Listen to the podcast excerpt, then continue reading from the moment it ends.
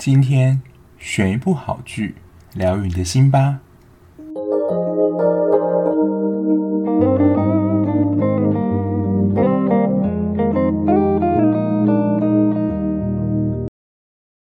Hello，我是小 B，欢迎收听今天的节目。刚刚在开始录音之前呢，我就发现，应该说我一直听到有鸟叫的声音。我想说，现在已经是半夜，将近快十二点了，怎么会一直鸟在叫？但我在想啦，应该是我们最近就是邻居养了鸟这样子，然后现在可能是它的起床时间。但我相信它的声音应该没有大到会影响干扰我录音啦，因为其实一直干扰我录音的声音，就是我必须要被迫中断的，就是有摩托车呼啸而过的声音，因为那个声音大到真的是我在听的时候耳朵我真的觉得非常不舒服，所以何况是你们听到的声音。所以在那个时候呢，我就真的必须要暂停录音，等那个车子呼啸而过，我才能开始录。这我觉得可能就是我在录音的时候我会碰到的鸟事之一，就是明明都已经半夜十一二点了，怎么还会有这么多摩托车呼啸而过的声音呢？这也是我现在录音觉得蛮苦恼的一件事情。那可以称为是我在录音碰到的这些鸟事。那就今天要讲的呢，就是其实也是跟鸟事这件事情有关，不要讲是创业的鸟事。那在创业这个主题上，之前韩剧《Start Up》其实比较讲的是新创产业的创业模式。那我觉得今天要讲这一部剧，他们创业那些鸟事，比较像是我们传统上对于创业的一些想象。比如说自己开设公司啊，那如果不想要白手起家，从头开始耕耘的话，现在其实有蛮多的，像是加盟的模式，最多的可能就是饮料店吧。只是现在加盟金也是蛮惊人的，像市面上现在一些比较新的饮料店啊，我听说加盟金可能都要两三百万左右，所以其实也不是一小笔的费用，就是真的创业这件事情。本身就已经蛮烧钱的，而且不保证成功。在当时，我会想要看这一部他们创业那些鸟事，真的就是被卡司吸引。因为我本身是林心如的，也不能说铁粉，但他演出的剧我就会想要看。像是比较早期知名的《还珠格格》这一部，真是红遍大街小巷，就是一部非常经典的琼瑶古装剧。然后再来是《倾世皇妃》。那一部也有后来变得蛮知名的演员，就是杨幂。然后比较最近台湾有演出就是《十六个夏天》，我都觉得是还蛮不错的作品。所以当初其实我还没有看到全部的演员卡司之前，有林心如，我就觉得嗯，这一部我一定要来 follow 一下。那这一部他们创业那些鸟事，其实也是一部漫改作品，它是改编自柴门文这位漫画家的《女强人俱乐部》这一部作品。我查资料，光听到这个名字就会马上联想到林心如在这一部剧当中饰演的宫野小鸟这个角色。先说他们创业这些鸟事，主要是有三个女人在这家丧建设公司，他们后来一起出来创业的故事。那第一位呢，就是刚刚提到的林心如饰演的宫野小鸟，她是丧这家建设公司的总经理特助，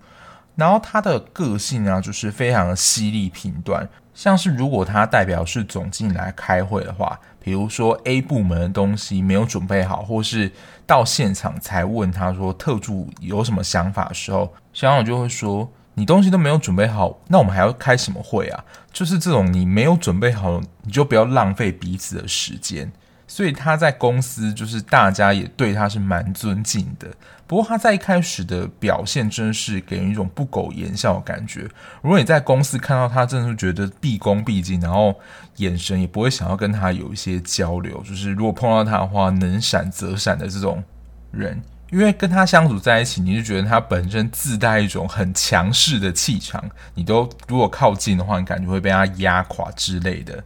那因为公演小鸟他自己的本身能力非常好，所以其实也有非常多的其他公司来曾经进行挖角过，可是当时他都没有答应，就是因为呢，他觉得前任的总经理呢，就是让他学习到非常多的事情，可是他会想要自己出来创业的原因，离开这一家丧公司呢，也是因为现任总经理已经没有让他想为公司付出的这种感觉了，所以他后来才提议呢，就是邀请了夏芷，问他说要不要跟他一起出来开公司，才展开这个一起创业的故事。第二个要介绍呢，算是宫野小鸟的第一合伙人，因为其实应该一开始只有他邀请夏芷出来开公司，他是陈意涵饰演的，他算是从上这家公司的基层员工慢慢爬上设计师。我看他在剧情当中的设计师，其实包括可能还要丈量场地啊、联络包商等等，还有场地的规划。比如说，我觉得蛮像是一个 project，然后你要整体从无到有这样生成，然后提供给客户看，这样行不行？等于说做的其实也是有点包山包海的工作。可是因为他自己本身是非常勤奋努力，然后也算是蛮直白的一个人。但是有时候太直白人在人际关系上就不会这么的圆融，所以他其实跟公司里面人关系并没有很好，大家都会叫他夏清高这样子。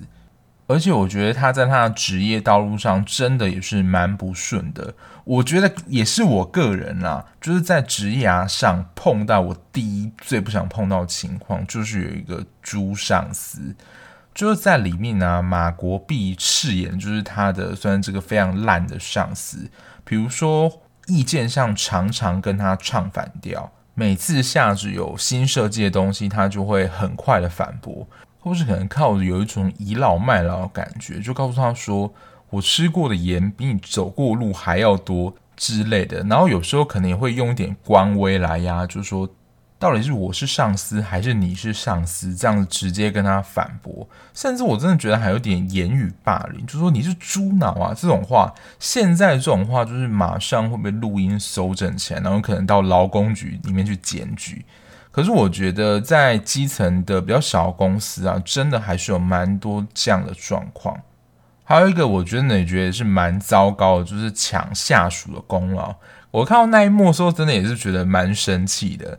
就是呢，下旨他在对一个客户提出一个提案的时候，原本啊他是设计的不要这么的奢华，因为那家公司本来就不想要这样有点大张旗鼓，就是把它弄很豪华这样。但是呢，马国碧饰演这个上司呢，就打枪下旨说，就是要你不是说好大喜功，但你就是要用的华丽一点。结果呢，他们的客户看到说，嗯，这好像不是我们的 style 吧？然后这时候呢，他饰演的上司真的看到很想，我觉得就是赏他两巴掌，可能要赏他一丈红。他就跳出来说，哦，对对啊，这个夏芷设计的太新颖了，我原本有设计一个比较低调的，诶，什么时候就瞬间变成他做了？瞬间想让人家离职的理由呢，在下旨身上全部都看到了，所以我想他会想要跟着宫野小鸟一起出来创业，也不是没有缘由的。因为其实一开始宫野小鸟找他的时候，他自己是还有点迟疑啦，可能也是怀疑自己的能力，或者想说，呃，如果真的出来创业的话，那如果失败的话，自己可能就没有退路。因为其实如果创业的话，以他们的状况来讲，真的是从零开始，没有任何的基础。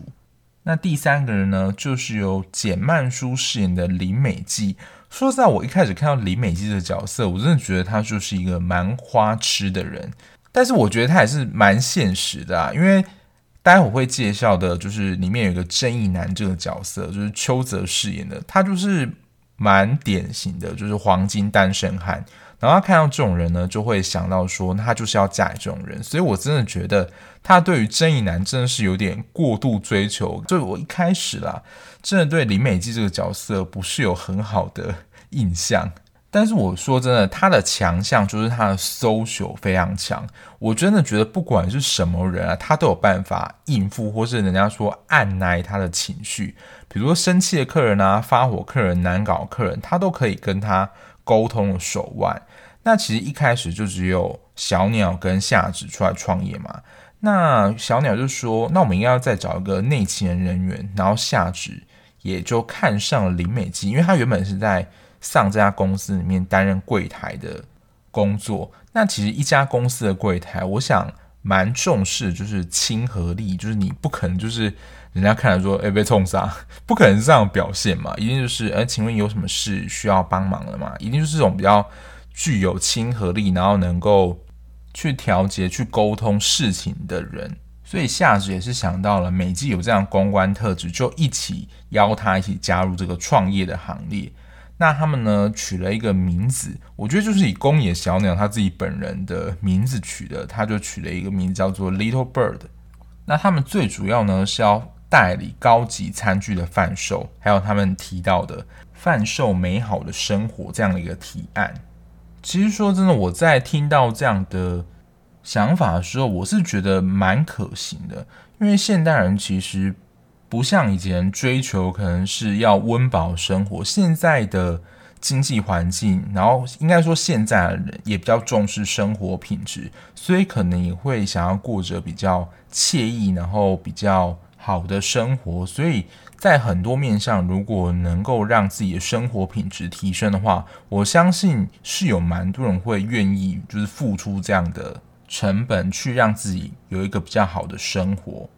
那这一部除了他们三位女主角之外呢，还有一位算是大牌的小男主，他是正义男。刚刚提到林美姬一开始花痴的对象，就是有最近也是非常夯的，就是虾款的邱泽。这应该也是他最近回归小荧幕最近的一部作品。然后他在这一部里面，他饰演一个金创银行的行员，他本身也是夏芷的学弟。当时我真的觉得看到这段也是觉得蛮扯的，就是夏芷当时的男朋友把一只手机交给正义男，然后要正义男呢帮他可能在固定时节的时候传一些讯息来问候夏芷，因为他自己本身呢就跑到印度还是哪里去了，就是整个人间消失诶，但夏芷呢还就是默默的等待，就是他回来。然后，因为正义男在这一部里面，他一开始的职业啦是算在金融业里面，所以大家也可以看看，就是在金融业或是在银行放款借钱的这个剧情里面，有没有一种熟悉的感觉？如果有从事银行然后是金融业的朋友的话，就是可以告诉我一下，就是里面真实的场景会是这样吗？因为我自己看有一部分，因为可能是受到之前半泽直树的影响，好像是蛮真实的。然后这一部，我觉得第一个看点，同时是它的优点，可是同时呢，也是它的缺点。就是这一部的大牌明星真的很多，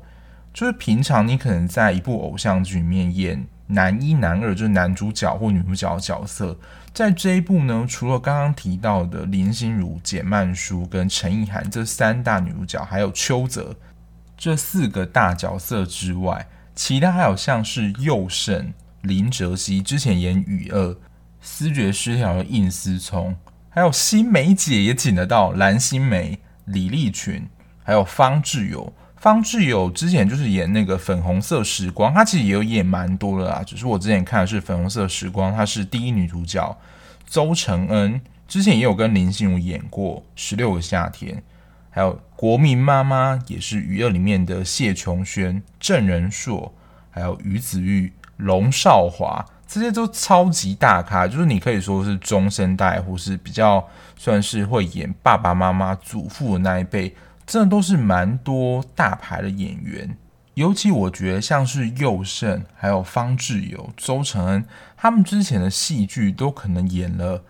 几乎整部吧。然后在这一部里面，方志友跟周承恩他们几乎只有客串不到一集，他们的戏份就结束了。宥胜可能好一点，就是大概两到三集。可是你会觉得这样的角色就消失了，就会有一点蜻蜓点水的感觉。就你对于这个角色的人物设定，还有对他的情感，都还没有形成，他这个角色在我们脑中印象，想要放入一些情感的时候，诶，他的戏份就结束了，然后又马上跳到下一段的剧情。我一开始在 IG 分享的时候，我看的时候会有这种感觉啦，就是你会有一种跳来跳去的感觉。然后我后来发现有一个原因，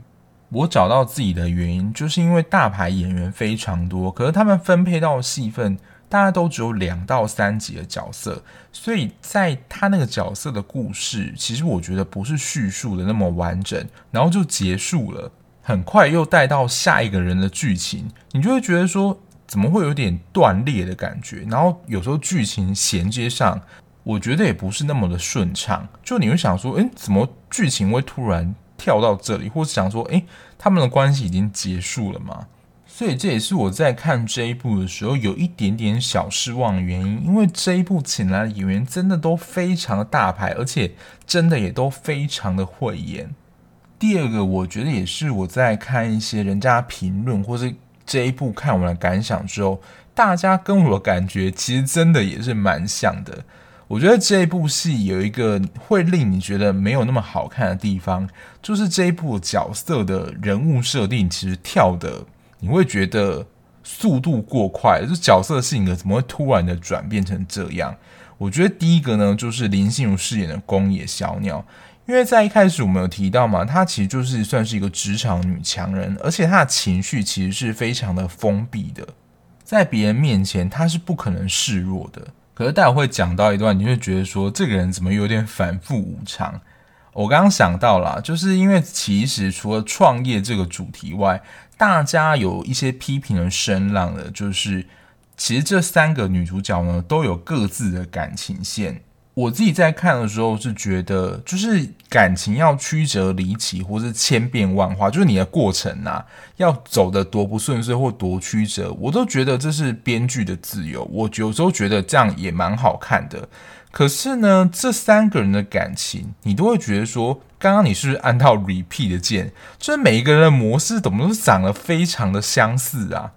就你会有一种感觉，是说，呃，夏芷失恋，夏芷失恋，夏芷失恋完，美纪失恋，美纪失恋完，美纪失恋完，美纪失恋完，然后小鸟失恋，就你会陷入这样的一个循环，你就觉得好像在看重复的东西。或者是说，为什么要把三个人的感情路都写得这么的坎坷呢？然后他们三个人的反应模式也都很像，当然可能就是他们共同的特质才会组成在一起。可是，就对于我是观众的角度来说，就会觉得有一种很重复的感觉。所以在剧情上，他们就是轮流失恋，然后蛮像的套路就是陷入低潮呢，他们就把自己封闭起来，谁也不理。其中一个人就会跳出来安慰，但是我刚刚讲的就是小鸟这个人设，我觉得有点马上被打脸，就是因为在有一段啊，林美姬她碰到了一个感情骗子，然后就被骗嘛，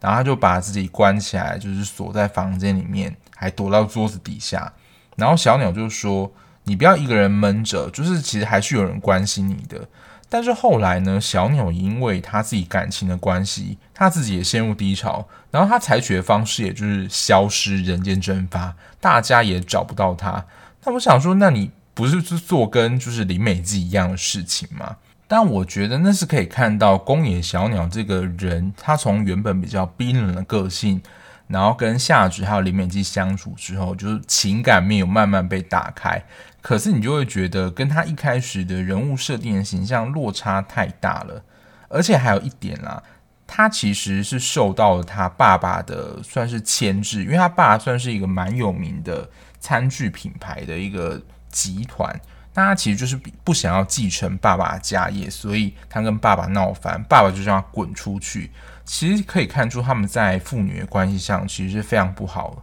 然后是决裂的，可是到后半段好像没有经过太多的铺陈，或是你说去谈论，就是他们两个父女之间去讨论这件事情，两个人关系就突然和好了。我想说，就是我中间是错看了或漏看了什么东西嘛？结果其实也没有，就是我觉得他在很多的情节上都有点蜻蜓点水感觉，他就点一点点一点，可是对于这件事。整体的脉络其实没有太清楚的描述，所以你在看的时候，就像刚刚开始讲，你的情感会有点没有办法连接起来，因为都是被切断的。我是觉得这是这一部戏比较可惜的地方。然后也有一些人说啦，就是后来感觉简直是在看爱情戏，就是他们三个人的爱情戏嘛，就已经创业这件事情已经失去了他一开始这个剧名的主要目的性了。因为像《Start Up》确实就是还是有南柱赫跟秀智的恋爱线，还有金宣虎的恋爱线。可是你就会觉得说，他们还是有专注在他们的新创产业的创业这件事情上。可是呢，他们创业这些鸟事，后来就真的比较多是在描述他们三个人各自感情的中间的一些过程。虽然不至于想要到弃剧啦，可是我觉得就真的后面就比较可惜了一点，或者是说他创业的部分，我觉得是放在比较前面集数的内容，后面呢就是比较多的是恋爱这个部分，这是我觉得这一部的看点跟我看完的一些感想。那今天想要跟大家聊聊的，其实也是在这一部戏里面的一个内容。就是创业到底会碰到哪一些鸟事？但我今天可能也只想要分享部分鸟事的内容，因为我自己本身是没有创业过的经验，所以如果有创业过的听众，或是正在创业的人，你创业的时候会碰到哪一些鸟事，或碰到什么样的困难？我找出几个在剧情当中，然后我自己联想到，也是现实生活中可能会碰到的鸟事状况。第一个呢，就是合伙人卷款逃走。因为创业这件事情呢，它不是一个无本生意，就你还是要必须拿出一些资产来投资，或是创立这个，比如说一间公司啊，里面有一些营运什么，都是一些成本。像小鸟一开始就对夏子说，他自己要拿出五百万出来，那夏子你要拿多少出来？因为他不可能就是叫夏子都不拿，因为其实这又变成。小鸟会变成他的员工，就是他雇佣他关系，所以他希望他们两个是都能够出资，就是有一些心力，然后是能够共同的去营运一家公司。当然，他们在里面并没有发生，就是我接下来要讲的这个状况，因为我听过或是有看到一些案例，就真的只要涉及到钱啦。谈到利益的分配啊，然后收益如何去分配，比如说要拆伙五五分、六四分、七三分等等，只要跟利益扯上关系，就是原本可能是朋友两人，可能也会变成仇人，甚至就是我刚刚开始讲的，就是在赚了钱之后，或者没赚到钱，他就把剩下，比如说一起开户的共同资产，就整个。规划旁体，就原本可能你投入在里面的钱也被他整个拿走了，我觉得就真的是非常不好的情形，因为到最后可能都会吃上官司，就是上法院见。就原本可能是两个朋友想要合伙创立一个公司或是一间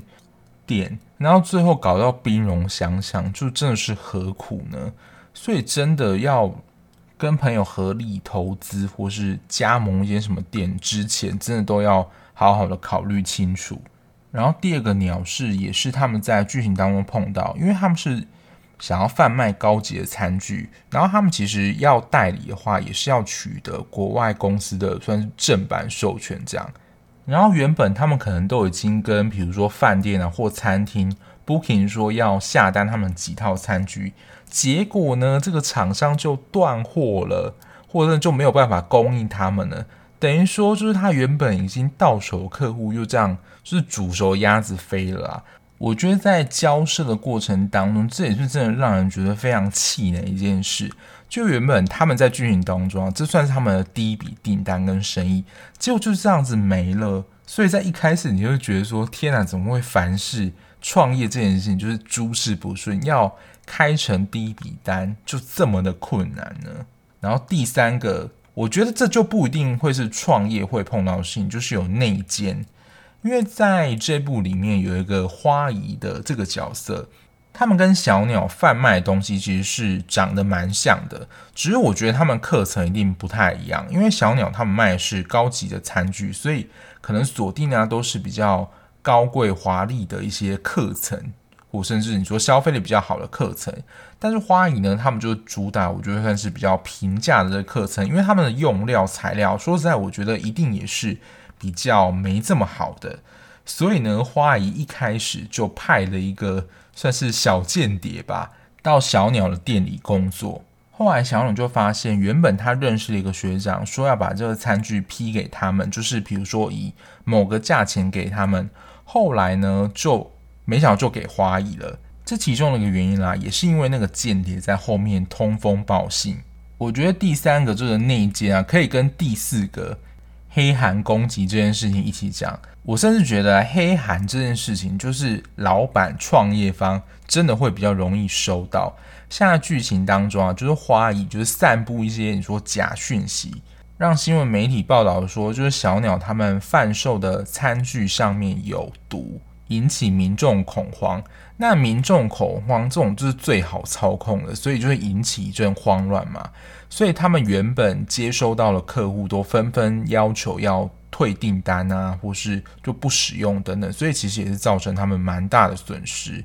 原本有跟小鸟他们公司签约的公司也都一一解约。我自己比较有印象的，然后我也是听那个徐威老师讲过，就是教英文的那个徐威老师，因为我一要讲的也是补习班的故事。因为我记得我在高中的时候有在那种补习街补过习，然后那时候两家的龙头都是教数学的，然后那个时候补习班老师好像还会跟我们讲说，就是另外一家补习班就会说，呃，他们教的我忘记是对方抹黑他说，就是他的教学很烂啊，还是攻击他的私生活等等，反正就是另外一家补习班，我们补习班老师就跟他说，就一直在抹黑跟攻击他们。除了就是告诉学生之外，有些可能还放上那种 PPT 啊，或是论坛，让大家去了解，就是散布这种不实的谣言啦。但后来我不知道对手是怎么样，因为我都是在同一家补习。不过后来就是我们这家补习班，就是目前到现在哦也还是在，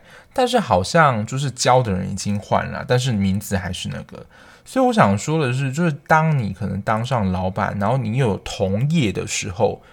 大家也没有办法保持一个良性竞争的心态，就会想说，就是能够把你斗下去就斗下去，我要独占这个市场。里面花艺的心态就比较像是这样子。不过，我觉得黑函攻击这件事情在现实生活当中是真的还蛮常发现的。我觉得这真的也算是人创业当中鸟事，我觉得真的非常鸟的一个。最后一个，我觉得不算在鸟事这个范围内，但是我觉得是公园小鸟他他在里面讲到，他说小孩、男人，好像我记得还是怀孕，还是其中有一个选项。他说这三个因素就是对女人创业里面最不利的因素，就会阻挡女性创业非常大的一条道路。我觉得这就是比较偏个人的情感，可是我也不否认这些的确，比如说生小孩。这件事情，我们之前其实也探讨过蛮多，就是尤其在当时可能是探讨韩剧。就如果你从一家公司然后怀孕了，很多情况你是被离职，因为你没有生产力，因为男人不会经历这个过程，所以公司还要花钱去培养你的这个阶段。而且在韩国，可能这种男强女弱的这种概念还是蛮根深蒂固的。所以女性结婚生小孩之后，蛮多都会在家相夫教子。但是对于比如说事业刚起步的女性，就是好不容易要成功的时候，如果突然迎来了一个这人生重大的计划，真的又要必须重新思考自己想要的顺位或顺序是怎么样。而且这可能是你还可以调整的时候，万一比如说肚子大起来，就一定要生下来的时候。你就势必的就真的需要很快去调整自己的状态，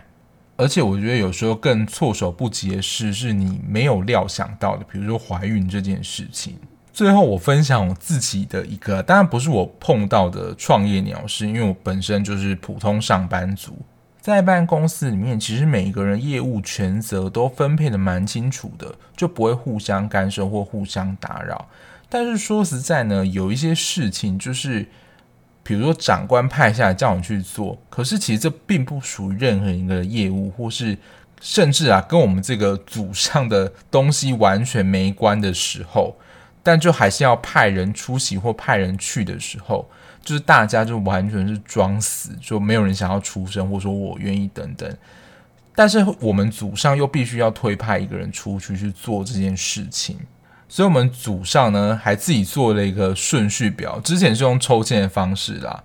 就是如果呢学校有派什么事情，大家都不想做，也不属于任何权责，就大家用轮流方式。比如说今天叫你去参加什么国小的开幕会议，或是什么庆生会，就大家没有人想去，好，就是轮到一号，就这个鸟式轮值表的时候，那你就必须去这样。我之前轮到是，我记得是一个大型活动，但是跟我们组上的业务完全没有任何关系。但我就是要去，我记得是游览车引导，因为他是来参观，就是我们工作的地方。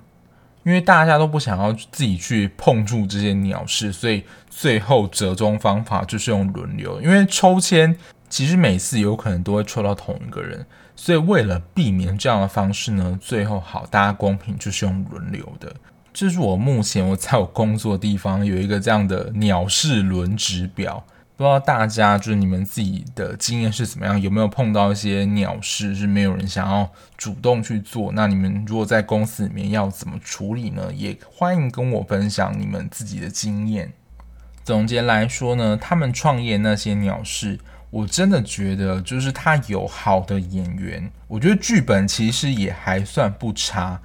可是就是在剪接上，还有整体的，就是故事的描绘的深入度来讲，真的不太够。所以你跟剧情上就比较难以有一种很深入的连接，而且可能部分也比较期待啦，是在创业这个主题上有多一点的描绘，就在创业这件事中碰到了困难，或他们人员之间在因为创业的关系而有一些变化。但后来啦，真的是在演这三个。Little Bird 团队女性的爱情故事，而且就像刚刚讲的，就是这个脚本好像都太相似了，你会觉得好像在看三段同样故事。这是我个人看完的感想啦，不知道如果有看这一部的听众呢，你们自己的想法是怎么样？欢迎跟我分享哦。这一部就会被我评为说呢，就是有时间再看就可以了。对，虽然就是我非常喜欢的演员林心如，还有其他。陈意涵、简曼书、邱泽，这都是我非常喜欢的演员。